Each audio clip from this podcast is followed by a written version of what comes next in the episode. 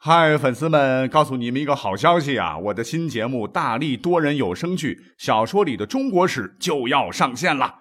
想要了解新节目或者跟我互动聊天，赶快来加入 VIP 粉丝群，入群二维码就在本期节目的声音简介中。你也可以添加我的小号，拼音大历史加三零三 D A L I S H I 三零三，然后拉您入群，我在那儿等你。管他正史野史。这里只有大历史，大力讲的历史正在播出。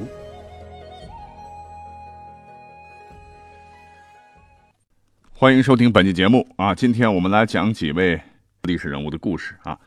说起他们呢，你一定非常熟，嗯，但是今天听我这么一讲啊，你会觉得他们又很陌生。为什么呢？因为我马上讲到的是课本之外哈，他们另一面的故事。我们之前的这个节目应该是上上期讲过哈，百里奚呢，呃，在给儿子换尿布的时候，咣哈一个决定改变了他一生，那就是不当牛官哈，去齐国闯荡闯荡，混出个人样啊！没想到岁月蹉跎，直到七十多岁了，才终于被秦国刚即位的秦穆公用五张黑公羊皮从楚国换来，终得赏识，帮助秦国一展霸业。对内是政通人和，对外是开疆拓土，为秦国后来能横扫六国夯实了坚实的第一步。不过那期节目重点讲的是百里奚啊，那本期节目呢，一开始啊，我们的主角要讲到的就是百里奚的好上司啊，知人善用的秦穆公。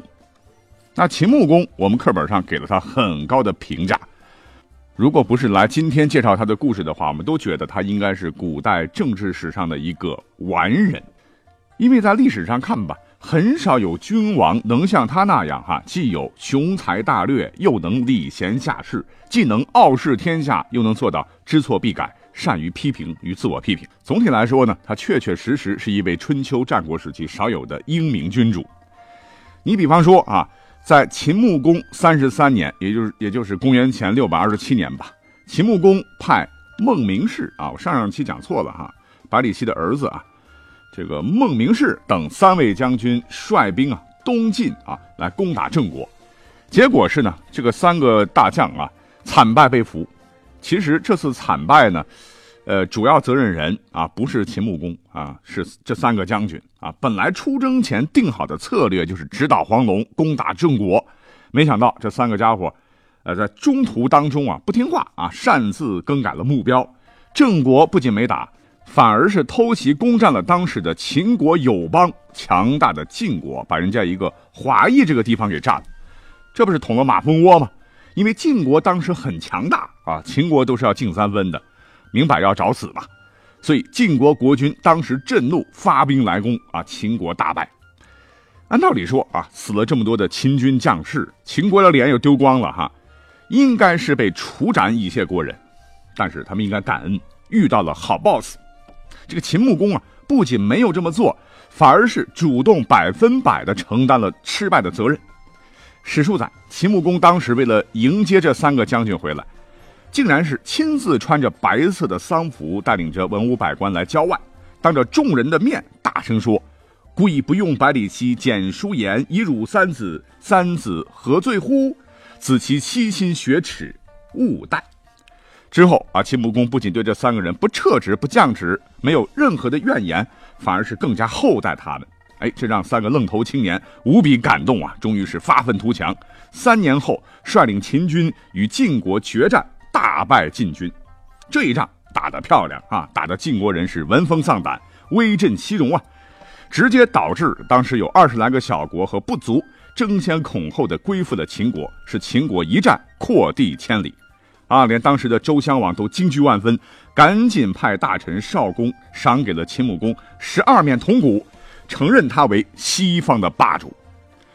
呃，这是一个例子啊。再比如有一次啊，这个秦穆公啊丢失了一批千金难得的千里良驹，啊，然后就派人赶紧四处查找，终于是在岐山这个地方找到了。可是找到是找到了啊。不过这个千里马成了骨头架子啊，因为当地的农民兄弟可能是很长时间没吃肉了哈，嘴馋竟然把马给宰了分吃了，这下子当地的官吏吓坏了哈，国君的马呀，这还得了啊？于是赶紧把这些农民兄弟们给绑了，就要严办。结果哈是秦穆公是一道命令下来，所谓君子不能因为牲畜的缘故而伤害人，马上让官府放他们各回各家。那这还不算，还十分体贴的派人告诉大伙说：“哎呀，我听说啊，吃了好马的肉，如果不喝酒会上火哦。”啊，竟然给每个人呢，这个吃马肉的人还赏赐一坛上等好酒。哇塞啊，说实话，真是吊打现在社会上啊经常见于报端的有些极个别的哈不文明的这个养宠物的人，自个的狗没看好咬上了人，这个狗被打了被踢了，这主人竟然是赤膊上阵撒泼行凶打人，他们这些行为比起几千年前的秦穆公，哎呀，真是不觉得丢脸吗哈？那在这在一定程度上啊，也反映出了秦穆公真是一个体恤百姓、宽宏大量的好君王。但是，谁能想到啊？等到秦穆公生命即将走到尽头的时候，他的一个令国人震惊的决定啊，彻底断送了秦穆公的一世英名。那说起这事儿呢，我们要先从《诗经·秦风》当中的一篇名为《黄鸟》的诗说起。哎呀，这首诗真的是非常的凄婉悲凉啊！一共三段啊，每段讲了一个人，一共是讲了三个人。啊，因为后两段。就换了个人名啊，跟第一段差不多，很长，我就念一段啊。皎皎黄鸟止于京，谁从穆公？子居偃息。唯此演兮，百夫之特。临其穴，惴惴其力。比苍者天，兼我良人。如可熟悉，人百其身。这什么意思？就是哀鸣叫的黄雀呀，是栖在树上。是谁跟随着穆公去了呢？哦，原来是子居偃息这个人呐，这个人呐可是百里挑一的杰出人才。当来到墓穴边上，他是惴惴惊恐，颤栗不已啊！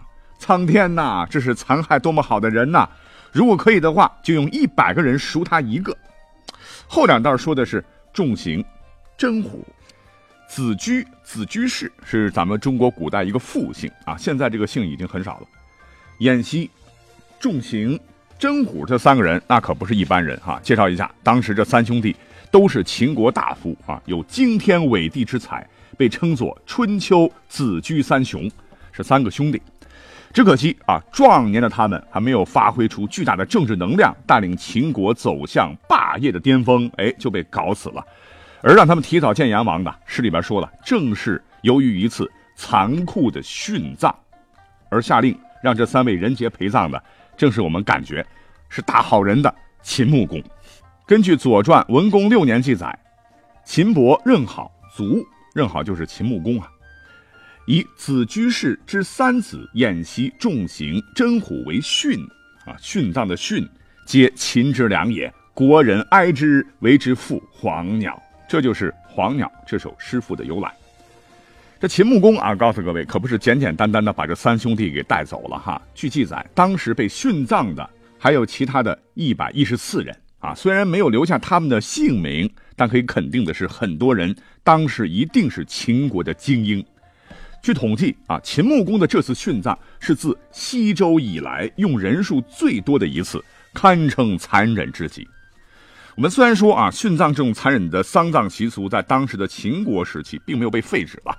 但是当时各国都对活人殉葬是逐步收敛的啊，很少能达到这么多人的规格。更何况呢，这个秦穆公的一生都是礼贤下士啦，求贤若渴了，老百姓都认为秦穆公是一个极好的人君，是一个与众不同的人君，是能改革国家弊端，给人民带来幸福福祉的人君。怎么这临到自个儿死了就来个一百八十度大反转啊？把这三位谋略力强大、能够继续带领秦国走向更加强大的人杰给宰了陪葬了呢？所以老百姓当时是想不通啊。那这件事情也彻底颠覆了他们对秦穆公原本的看法啊，造成当时秦国民心的巨大震荡。都说啊，老百姓的眼睛是雪亮的。就是因为这次殉葬，直接就把秦国近四十年积累下来的人才和国力全都毁于一旦。那各国贤能一看，这架势啊，昨日座上宾，明日殉葬品，哈哈，那也就没有人再敢踏入秦国半步了。秦国最终也是终得恶果，迅速衰落。另外啊，当时秦国的西北两面都是高山和荒漠，东面被晋国封锁，南面。又受到大国楚国的这种压制啊，已经没有了继续发展的空间。所以，直到春秋终结，秦国呢再也没有当时在政治舞台上那么好的表现了啊。直到战国中期实施了商鞅变法，秦国才迎来了第二次中兴。当然啊，关于这一段也有专家推断说啊，之所以秦穆公临死前就下了这么一个让亲者痛、仇者快的命令，其实是有政治目的的。他本人当时想的是挺好的啊，想给儿子呢。呃，来一个这个政治遗产啊，给儿子留下爱贤护能的这种好名声。这想着自个死了以后呢，儿子赶紧阻止这个荒谬的决定啊，让这些贤能能死里逃生。他们一定会对新 boss 感恩戴德，然后尽心辅佐。没想到啊，这个自个儿的傻儿子非常孝顺，还真真的就把老爸的遗嘱完完全全、彻彻底底的贯彻执行了。哎，这才让秦穆公背了黑锅。或者说啊，那三个贤能当时啊想到秦穆公对自己有恩呐，是坚决不同意新主子让他们活下来，因为他们忠君呐啊，忠君就是爱国呀，然后自个儿选择了死啊，这也跟秦穆公无关。但是不论怎么说吧，啊，命令是秦穆公老人家他亲自下的，呃，这些个说法也都是推测了啊，也只能算是说说罢了啊，不足为信。也是正是因为啊，秦穆公干的这件蠢事啊，使他死后的谥号是谬啊，荒谬的谬。换言之，他应该叫秦缪公才对。可是好奇怪，为什么现在都管他叫秦穆公？哎，没有人管他叫秦缪公呢？那各位有所不知啊，《史记》里边司马迁一直管秦穆公都叫秦缪公。什么是谬？名于时爽曰谬啊，伤人避嫌曰谬。鄙人伤善曰谬，那古代这个谬和木啊，这个两个字同音通用啊，所以这个秦缪公又常常被写作秦穆公。这个不得直以曰穆啊，所以久而久之啊，大家习惯的就称他为穆公。哎，也倒是忘了他谬的一面。总之啊，这个人的运气很好啊，好也是他，是坏也是他啊，任由后人去评说吧。好了，说完了这这个人物已经。啊，已经讲了十一分了哈，我们继续 快点往下讲啊。下面要讲的这个人物是一位我们之前都讲过很多遍的一位抗匈英雄，名叫霍去病啊。那他的事迹各位一定很熟了，别看是活了二十四岁，还是虚岁哈，人家是十七岁两出定襄，攻冠全军呐；十九岁三征河西，开疆拓土；二十一岁统帅三军，纵横漠北。封狼居胥啊，打得匈奴是远遁逃匿，漠南是再无王庭，堪称是一代战神。可是大伙儿呢，只看到了他辉煌的一面啊，忽视了《史记》里面司马迁记述他的另一面。哎，当然我说完这段的话，可能很多喜欢霍去病的朋友感觉整个人都不好了啊，没关系，我先讲，讲完以后，哎，我再说说我的看法。因为当时这个汉军呢，要歼灭匈奴啊，常常是千里奔袭。咱们汉人的这个后勤补给呢，不能像游牧民族一样啊，骑着马吃着牛肉干就能跟你干。咱们得烧锅做饭，吃米吃面，所以辎重供给有时候就供不上。在打仗的时候呢，咱们的士兵往往是没得吃啊，常常饿肚子。但是霍去病啊，他不管，在外作战的时候是不知体恤士兵。那有一次，霍去病出征河西，汉武帝专门遣太官运了几十车的食物送至军中。按道理说，那兄弟们都辛苦了哈，赶紧运往前线才是。他不让，留在军中的士兵他也不让吃啊。等到他引军归来时，这车上一大堆的肉都腐败变臭了，而军中的士卒个个是面黄肌瘦，困苦不堪。甚至有一回呢，大军是穿越草原沙漠，很多士兵没有粮食，饿得已经爬不起来了啊！可是霍去病呢，酒足饭饱之后啊，在军中玩踢球的游戏，把士卒的生死是置之度外。而且，哎，这可不是一次两次了，他基本上就是这么个行事风格，引得很多后人呢看到这个号称不隐恶。不虚美的《史记》这么描写霍去病啊，都会非常愤怒的大骂霍去病，简直就是个刻薄、自私啊，不管官兵死活的将领。不过，我还是觉得啊，这事儿可能是有蹊跷啊，因为我从小待的地方呢，有个地方，这个山脉连绵呐，戈壁浩瀚啊，这个城市叫做酒泉。那你知道酒泉这个名怎么来的吗？啊，就是根据《史记》记载，这个汉武帝本纪写的哈。因为当年霍去病在河西立下大功，这个汉武帝特派使者载了美酒前来犒劳和慰问。那霍去病觉得取此大功啊，都是全体将士的功劳，所以呢，他命令手下将御赐美酒倒入营帐旁边的山泉里，整个山谷顿时酒香弥漫，全体将士纷纷取泉畅饮，欢声雷动。从此呢，这个地方以酒泉命名。那如果是这样的话，真是令人费解了哈。因为司马迁一方面说霍去病啊是个与士兵共生死的好将领，而另一方面似乎又说霍去病是一个热衷于玩乐的花花大少，所以就感到很疑惑啊，哪一个才是真正的霍去病呢？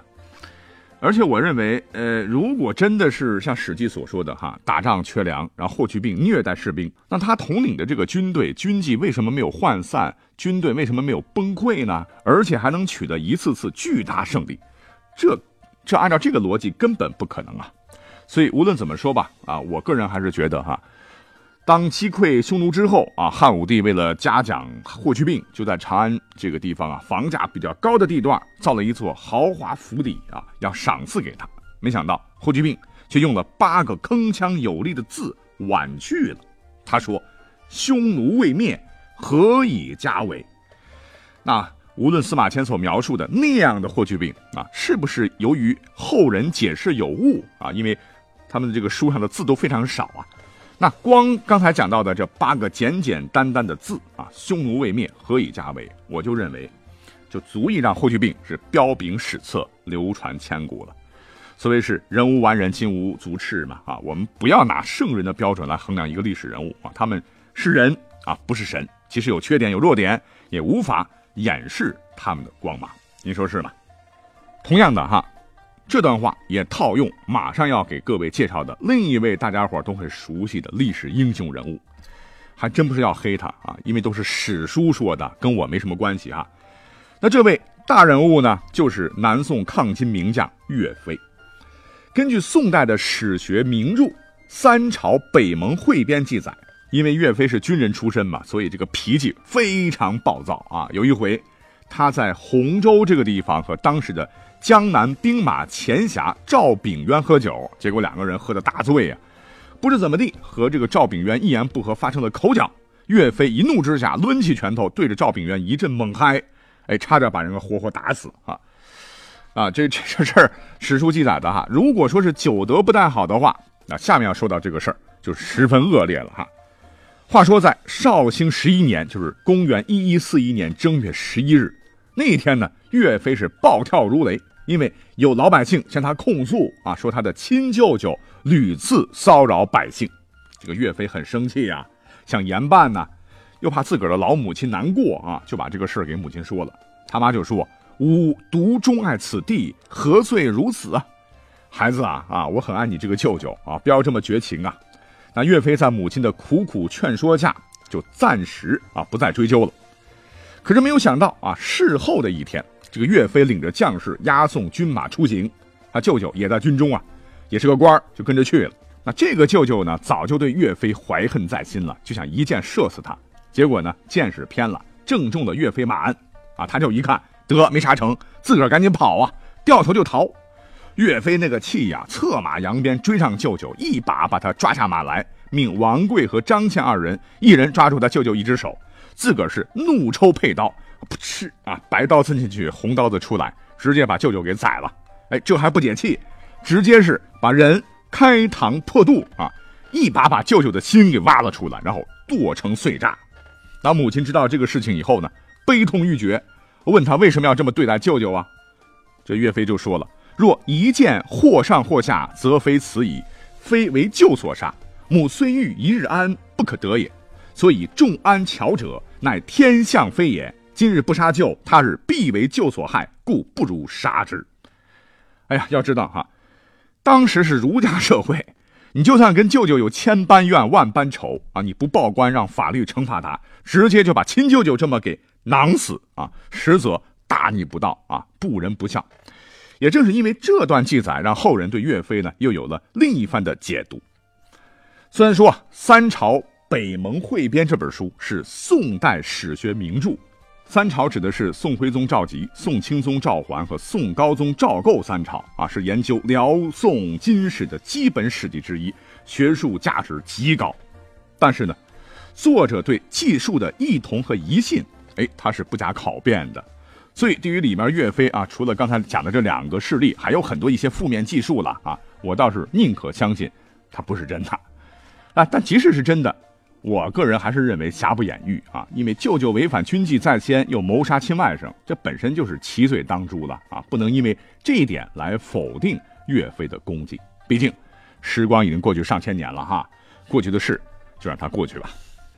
都说大江东去，浪淘尽。千古风流人物，那归根到底，历史人物他也是人啊，也有七情六欲，也有喜怒哀乐。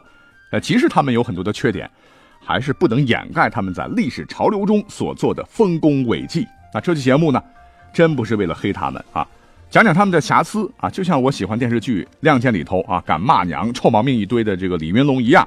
我认为这才是真实而丰满的历史人物。好，感谢收听本期节目，下期再会。